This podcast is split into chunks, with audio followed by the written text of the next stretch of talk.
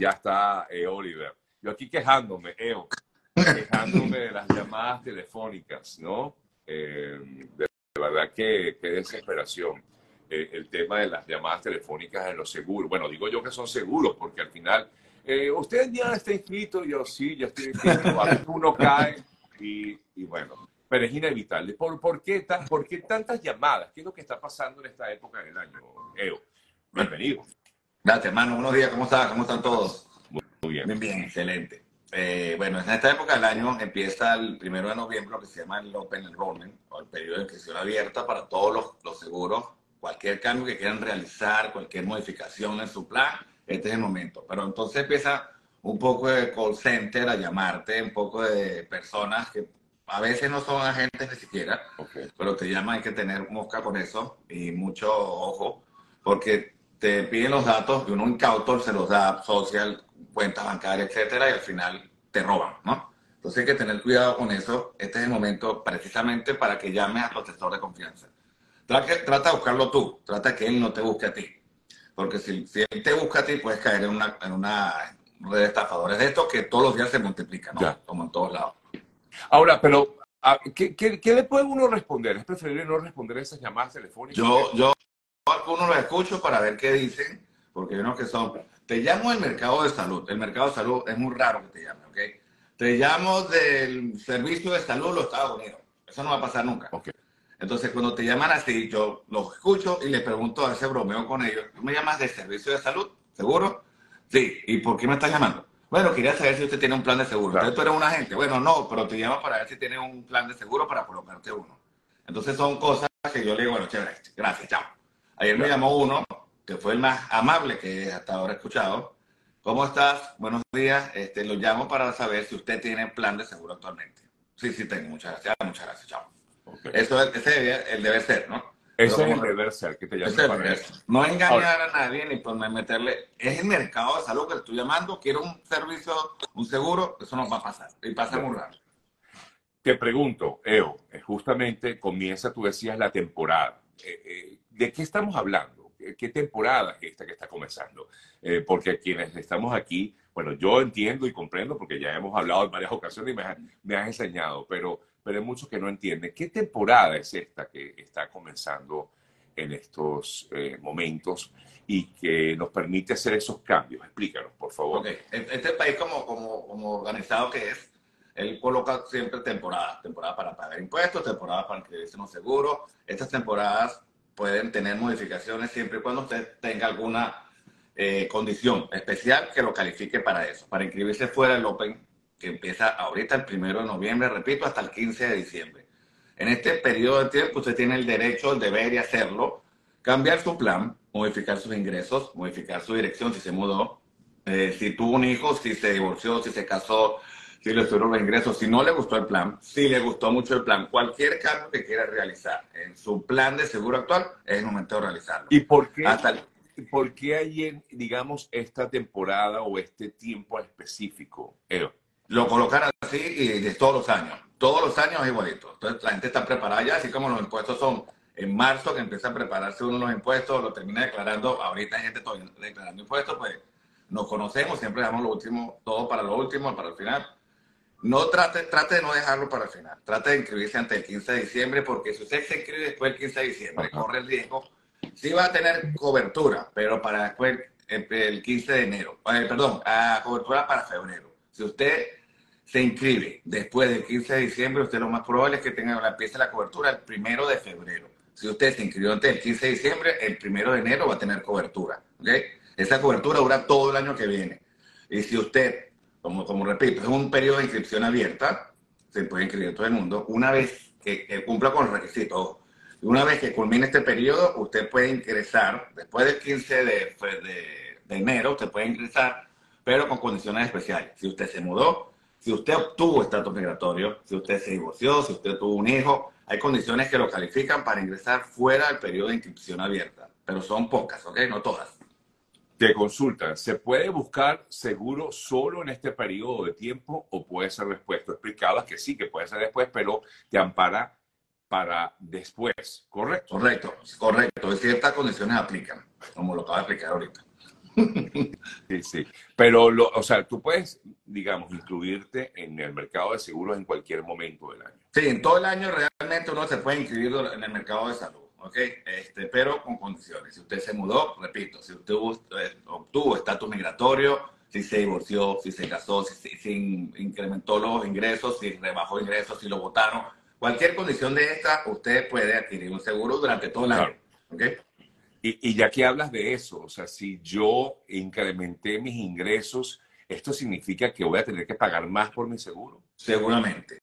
Aquí, esto, el seguro de, del Obama, entiéndase así, se llama ACA, Affordable Care Act, se llama el seguro realmente, pero como lo hicieron durante el periodo del señor Obama, la legislación de Obama sigue llamándose más llamado Obamacare. ¿okay? okay. El, para explicarlo desde el principio, el Obamacare Exacto. no es un seguro. Ya, ya, te, voy a pedir, te voy a pedir eso, porque fíjate tú, y aquí hay varias preguntas acerca del tema que si puedes explicar qué es Obamacare y cómo funciona. El Obamacare como tal no es un seguro, ¿ok? Es una ley nada más que hicieron, que crearon para beneficiar a todos los usuarios y que la gente que vivimos en este país pudiéramos tener un seguro accesible, y así se llama el seguro. Affordable es de accesible. Care Act es un seguro de cuidado, un acto de cuidado accesible. Esa es la traducción literal del plan. Entonces, ¿qué, qué dice la ley? Que usted al momento de declarar impuestos, ¿ok? Y que usted tenga un estatus migratorio, usted le van a entregar unos créditos fiscales. Y eso, con, esos créditos fiscales, el seguro le va a quedar más económico. La gente dice que es un subsidio. No es un subsidio como tal, usted lo está pagando, ¿ok? Y se malinterpreta, sobre todo el tema de los abogados que dicen si tú estás en un proceso migratorio, no puedes tener el Obamacare. Eso es falso. Y lo digo aquí, es falso. Usted puede tener un seguro si usted ya ingresó un estatus migratorio del país. Usted, aunque esté en el trámite del estatus migratorio, usted puede acceder a un seguro. Y si no, le hace caso al abogado, le hace caso al abogado, perdón, y no se toma un seguro y le pasa algo, usted después le pasa la cuenta al abogado a ver si le va a pagar la cuenta al hospital. Te consulto, entonces algo en particular, Edo sobre todo en estos momentos que hay muchas personas que están llegando al país con paro humanitario o están llegando al país y tienen solo TPS.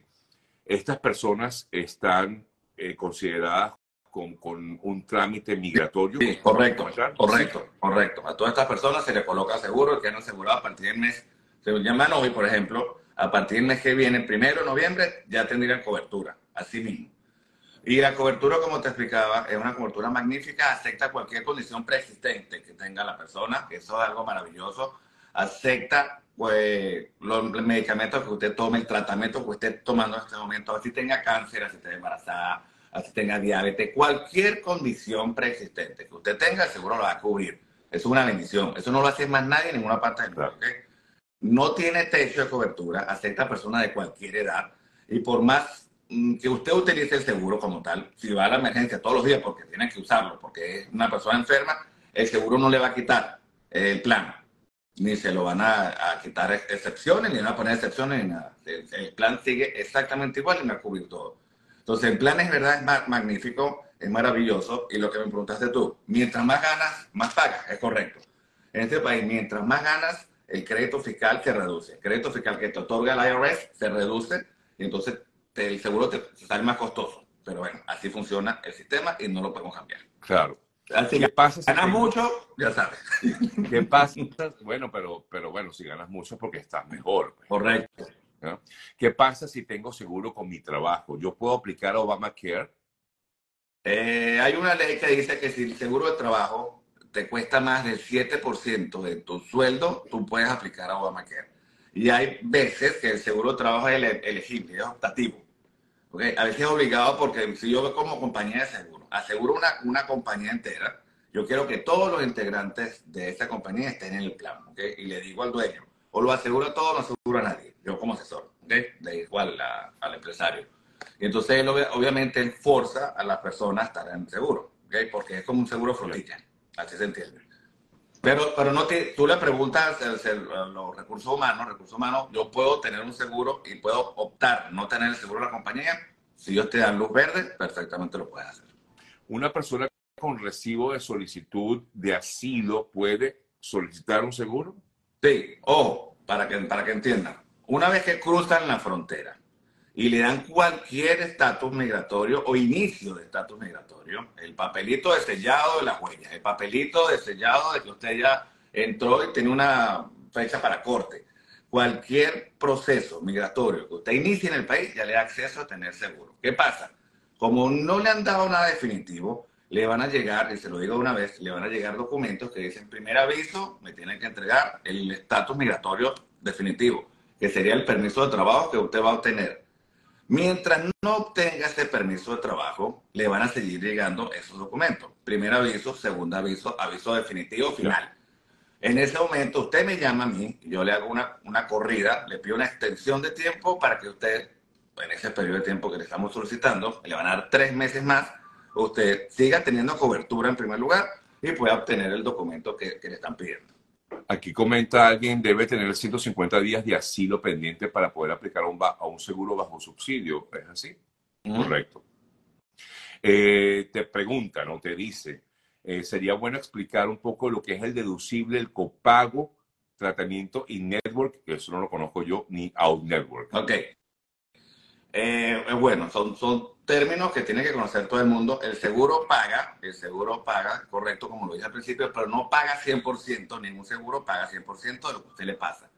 Siempre hay responsabilidades que le corresponden al cliente. El primer caso, el deducible. ¿Qué es el deducible? Lo que yo tengo que pagar para que el seguro se active como tal. ¿ok? Por lo general, a mis clientes, si se puede, tienen deducible cero. ¿Qué hace eso? Que su plan esté preactivo. Usted va a una consulta a un médico, usted va a, pagar únicamente el copago. ¿Qué es el copago? Son montos pequeños, preestablecidos, que usted va a pagar a la hora de ir a un médico especialista, un médico principal, un examen, una rayos X, un CT scan, cualquier examen que usted le manden a hacer, usted tiene un copago que realizar. Y ese copago, yo le explico al cliente, tú vas a pagar 100 dólares 200 dólares de copago. Somos dos pequeños, no va a ser 2.000 dólares. Pero cada vez que necesite que tenga un, una, una, situación médica, ¿correcto? Tiene que pagar ese copago, correcto. Sería entonces el deducible, el copago. Ahora viene el aeropocket con máximo bolsillo. Es como otro deducible, ¿ok? Se llama máximo bolsillo porque es la máxima cantidad de dinero que usted en un año calendario, primero de enero a 31 de diciembre, va a tener que pagar en gastos médicos asociados. Explico. Si usted va a una consulta médica, ¿qué va a pagar usted? El copago. Okay. 50 dólares, 100 dólares, ya. Esos 100 dólares, si me dieron pocket, un máximo bolsillo, son 9 mil dólares, lo reduzco de ese monto. De los 9 mil, ya no son 9 mil, sino 8 mil 900, porque ya pagué 100 dólares el copago del médico especialista. Ok. Si yo me hospitalizo o me llegan a operar, ese, ese Pocket seguramente me lo va a pagar completo. No hay forma de esquivarse porque una operación en este país, por más pequeña que sea, se va a tragar esos 9 mil dólares, que es el Aeropocket máximo este año. ¿Ok?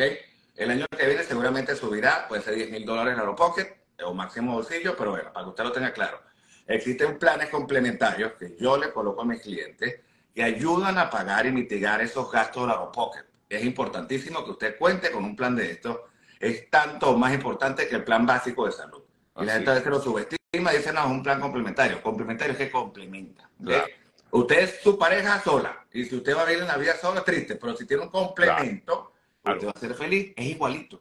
Y usted sin un plan de salud, sin un complemento, va a estar triste. ¿Ok? Y se lo digo en serio.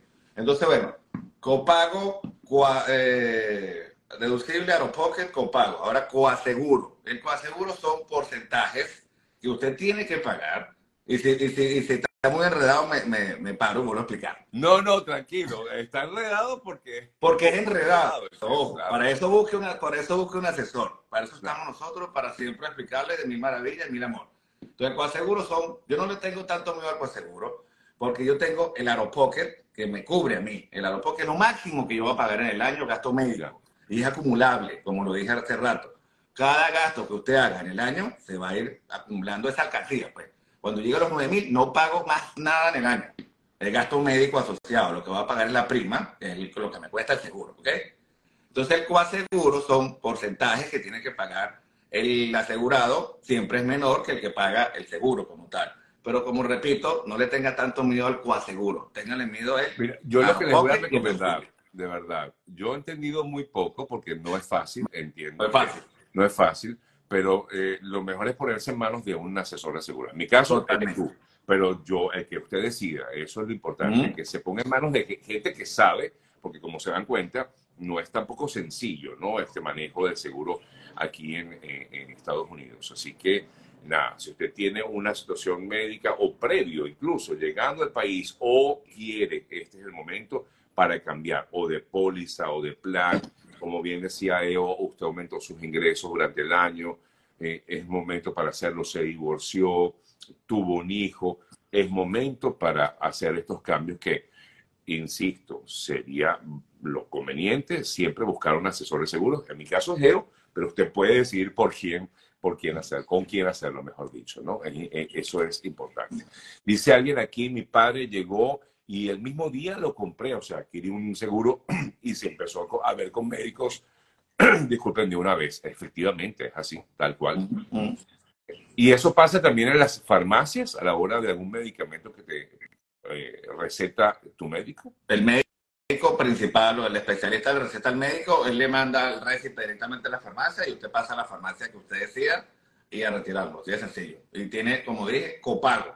El copago le va a costar, puede ser un dólar, puede ser 10 dólares, puede ser 20 dólares ese medicamento. Y no le dan una pepita, te dan el blitz completo del mes. Para que sepan, si un medicamento usted toma regularmente, le van a dar el refil cada vez que usted vaya. Si por lo menos las pantallas anticonceptivas se la dan por tres meses entonces no tiene que ir todos los meses. Cada tres meses busca el, el completo y le dan ese paquete entero. El seguro de este país maravilloso, realmente. Yo sé que estamos en un país distinto, hemos migrado y la atención médica es distinta, eso sí hay que decirlo. Pero el seguro, aunque usted no lo crea, es distinto al que teníamos en otros países, porque este país lo va a usar usted. No es como los seguros que usted tiene, los seguros internacionales cubre lo que le pasó a usted. Este seguro es preventivo. ¿Preventivo en qué sentido? Usted puede realizarse exámenes, un control anual totalmente gratuito y es algo maravilloso que todos deberíamos hacer. Entonces, ¿qué hacen ese control anual?